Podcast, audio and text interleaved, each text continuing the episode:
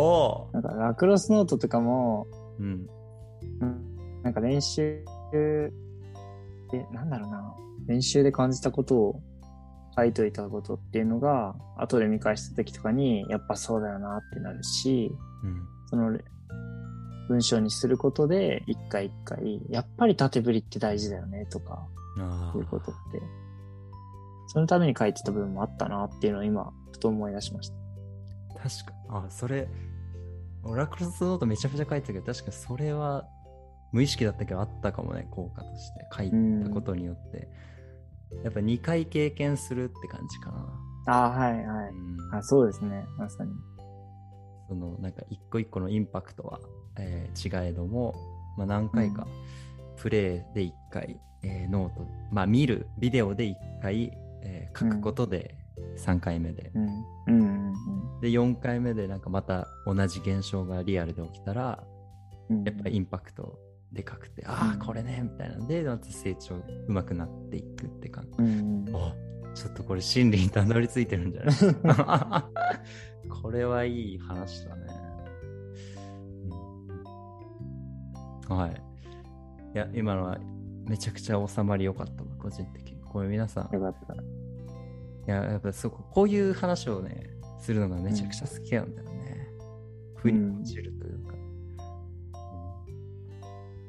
で、えっ、と、二つ目、えっ、と、ノートを書いてる理由の二つ目、あのー、うん言語化することだっけ？あそうですねお。言語化すること。それは、えーさっきの今まで話した中とはちょっと違う点を切り出すとしたら、一体どんななんだ目論見みというか狙いがあるんですか、うん頭の中でうんパッと思ったことって、案外再現性が低いっていうふうに思うんですよね。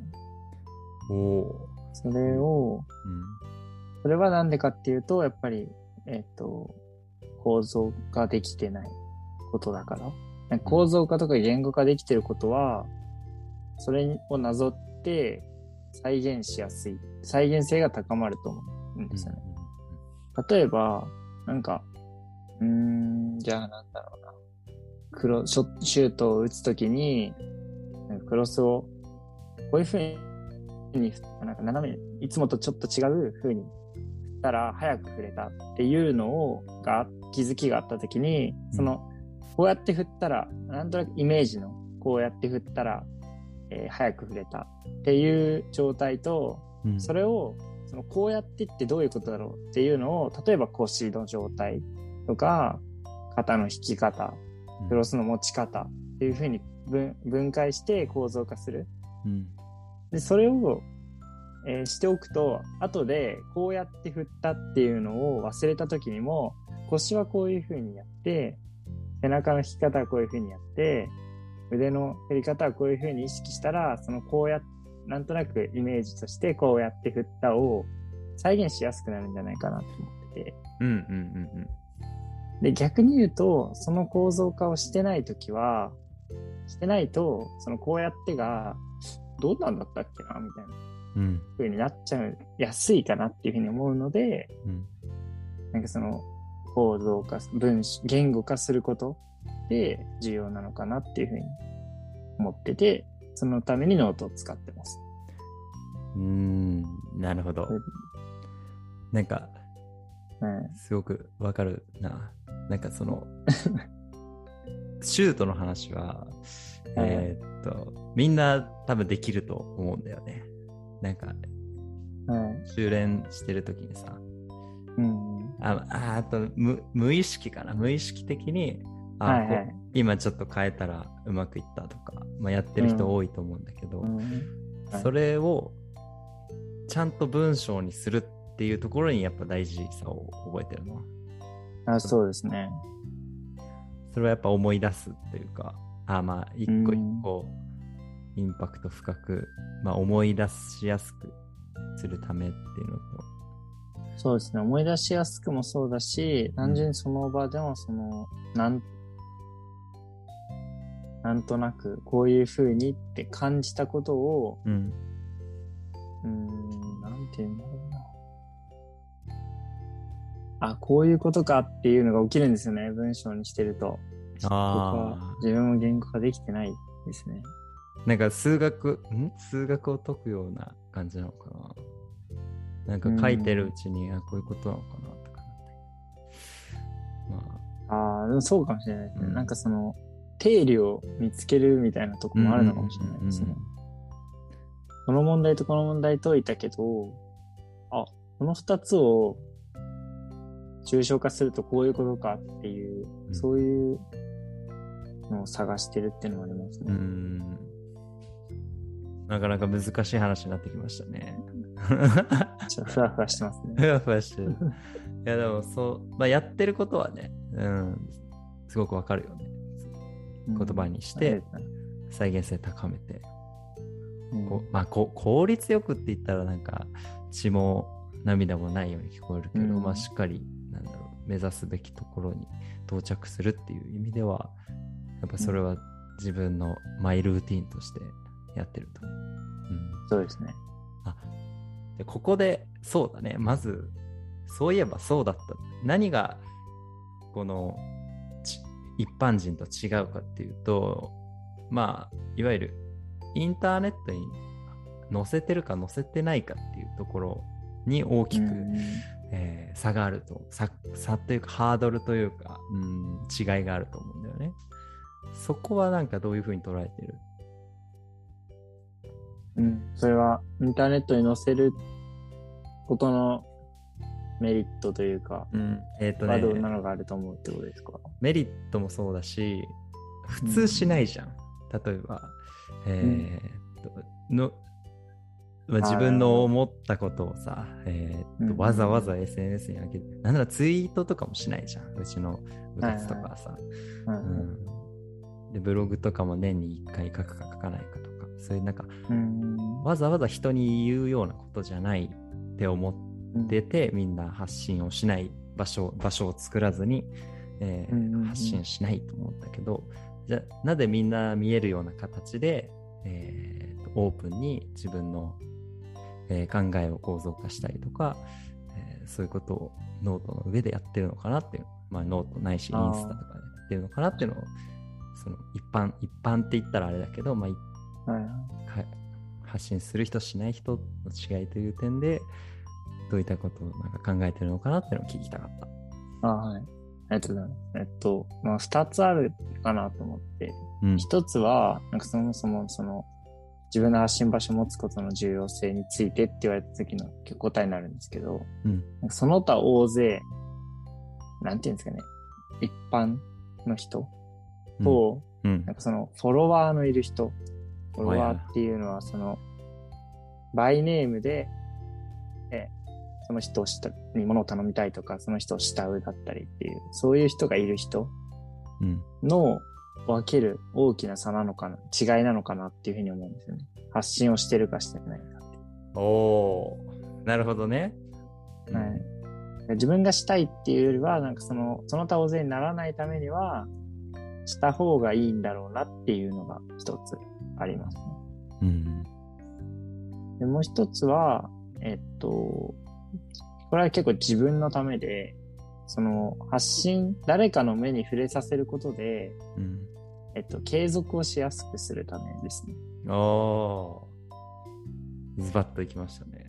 はい。わかりやすい。自分の、やっぱ自分の世界、自分のノート、自分の家にある自分のノートに自分の書きたい時に書いてると、うん。なかなか気が向いた時とかは書くけど、めんどくさいと書かないっていうことが結構あるので、うん誰かが見てるって思ってると、なんか、まあ、これは自分の場合ですけど、うんえっと、あ、今日は書いてないんだって思われたくない のがあって、続けやすいはい。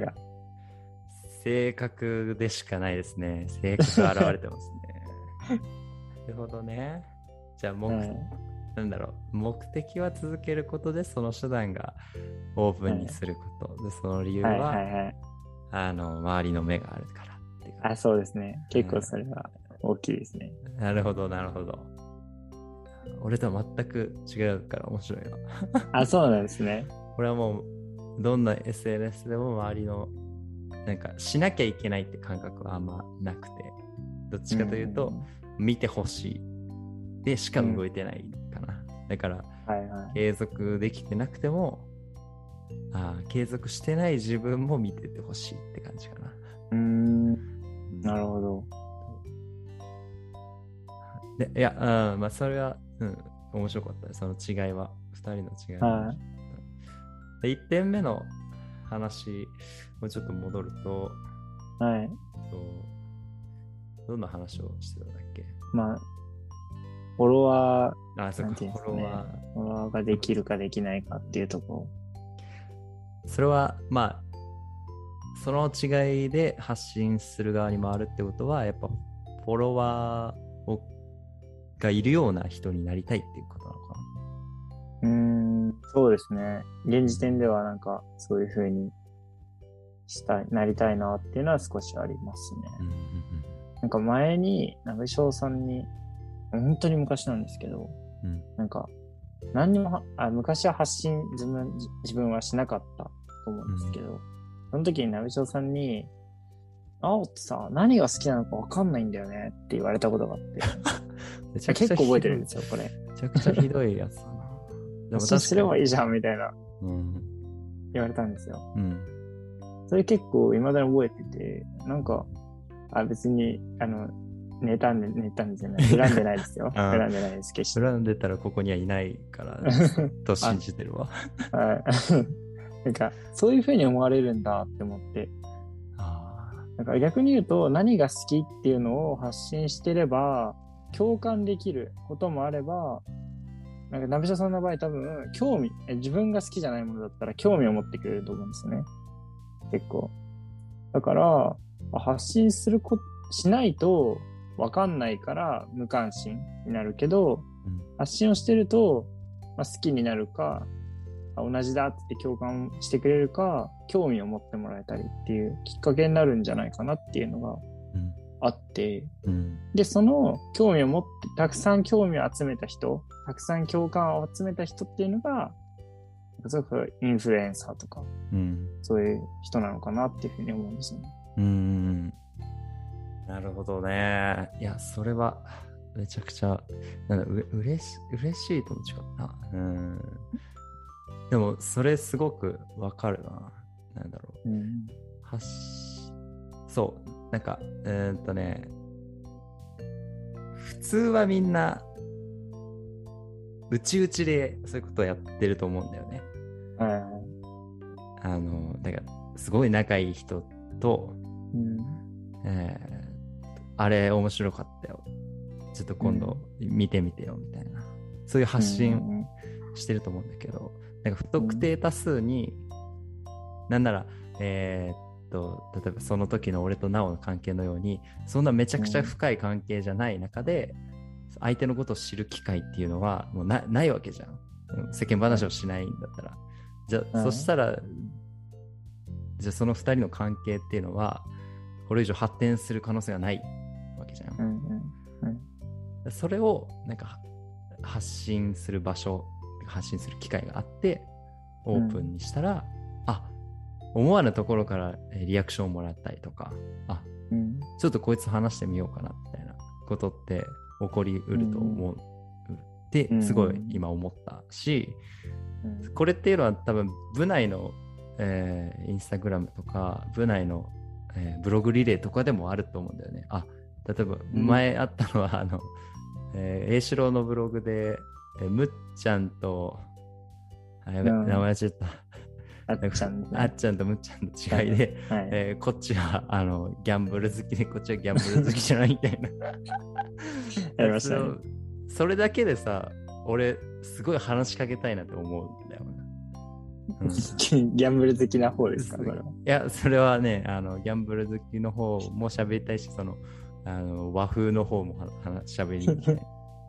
でなんかそういった、なんだろうな、うーん、狙ってはないけれども、場所があることで人に関心を持ってもらえる。そうすると、やっぱり全然違うところの、えー輪っかがかかるというか、うんうんうん。関係性が作れるっていう点であの発信する場所を持つことは大事なのかなと個人的に今、なおの話を聞いてやっぱそう大事かなというふうにうん。思ったっていう。まあ、別にその必要としない人はいると思うんだけどそんなそんなみんなに見られてもなって思うけど、でもなんか組織としてなんかお互いをより深く知る必要がある団体に所属してるならよりなんだコミュニケーションが多い方がうん。もうなんか右肩上がりの成長曲線を描くためにはあの必要なコミュニケーションの量っていうのは必要だなっていうのを、まあ、思っていると、その場所としてブルージェイズラジオが一役変えたらなとあのうん思っております、はい、そうですね。やっぱりじゃあ現役の人も参加していってほしいですね。そうだね現役の人も参加してほしいというのと参加したいならどんな企画っていうのも聞きたいよね。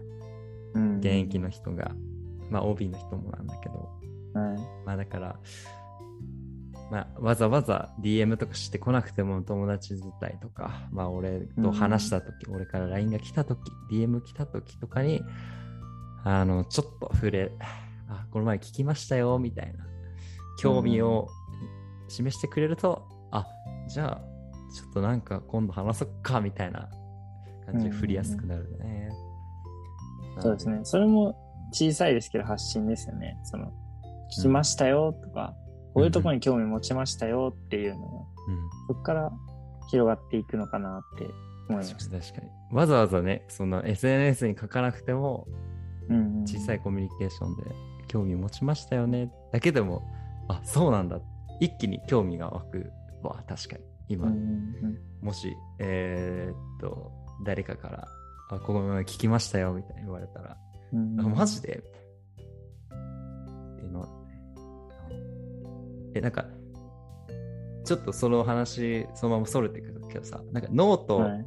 とか、えーそれこそ、はい。なおのそのインスタの、えー食事のアップロードとか、なんかうん。リアクション、部員、まあ、知り合いでリアクションというか、コメントとか、なんか直接、あ読んでるよ、見てるよ、みたいな。もらったことある？ああ、でも、あんまりないですね。ナブチョウさんに昔もらってたぐはいはいはい。らいで、ノートのコメントね。そうですね、コメントしてくださって。それ以外あんまりないですね。あ、そうなん。か、やっぱ自分が中途半端なんですよね、まだ。あその別に、たくさんの人に伝えてるわけではないので。ーあー、なるほどね。逆にうん、前に、えっと、審判のアカウントをやったときは、言ったんですよね。インスタ、自分のその、プライベートなアカウントで、こういうのを始めてみましたって言ったら、結構最初にも広がったというか、うんうんそうラクロス部の人たちがフォローしてくれたりしたのうん。うん、そうだったね。で、それを言うのと言わないのも大きな違いがあるなっていうのは思いますね。ああ、確かに。まあなんかそこも言ってわかるな。その、うーんと、オープンにはしてるんだけど、プライベートのアカウント、自分の知り合いに知らせるまでもないなみたいな、この微妙なライン。うんはい。うんわかります。まあ、うん。う裏垢みたいなもちょっとオープンな裏垢みたいな。まあそうですね。言ってしまえばね。ううんん。バレてもバレなくてもいいけど、まあ、わざわざ人に言うことのほどでもないけど、うん。なんか、こっそり耳打ち、あ、この前読んだよみたいな耳打ちしてくれたらめっちゃ嬉しいみたいなめ感じ。っちゃ嬉しいですね。わかるわ。いや、俺もたまに、たまに言ってくるんで、本当にたまにね、年にはいに 2, 回くらい。はい。3回 ?2 回、3回。あ、なんかノート発信当初はめっちゃ、なんか部員の人に言ってくれて、部員の人が言ってくれたりとかしたけど、なんか結構落ち着いてきた時とかに、うん。ままだ読んでるよ、みたいなうんこと言われた時に、いや、嬉しいなってなって。うん。うん。だからみんな、ちょっとでもいいなと思ったら、うん、伝えよそうですね。う。伝えてください、リスナーの皆さん。う んなんか BG ラジオも結構ね、リアクションもらっもらってるっていうか、まあ、太宰がめっちゃもらってて、うん。まあうん。それはね、やっぱ嬉しいよね。まあ、それはいい、はいもちろん同期だから、同期とかめちゃめちゃ近しい人たちばっかだから、なんか、うん。えー、そっち忌憚のない意見とかもあるし、まあでもそれは、やっぱなんか、いいよね。知ってる人からのリアクションだから。うんうんそうですね。ではありますね。はい。じゃあちょっと発信、自分の発信をする場所を持つことについては、まあ、どうですか？一言でまとめると、なおくん的には、なんか、ありますか？まあ、小さくても大きくてもいいから、思ったことは言うと、喜んでくれる人とか興味持ってくれる人がいるよっていうことですかね。なあ。素晴らしいまとめ。もう最後の俺の、俺のぐにょぐにょ言ってたやつ全部まとめてくれた。そうだね。なんか、うん。まず、その場所、場所っていう定義もあれだね。うん、わざわざ SNS でアカウントを作るとかじゃなくて、DM、うんインスタの DM で、あの、リアクション、いいねを押すとかでも場所作りになると思うっていう意味で、そうですね自分の発信場所を持つこと、作ること、確かに大事ですね。なんか、ハッピーになる。うん、みんな。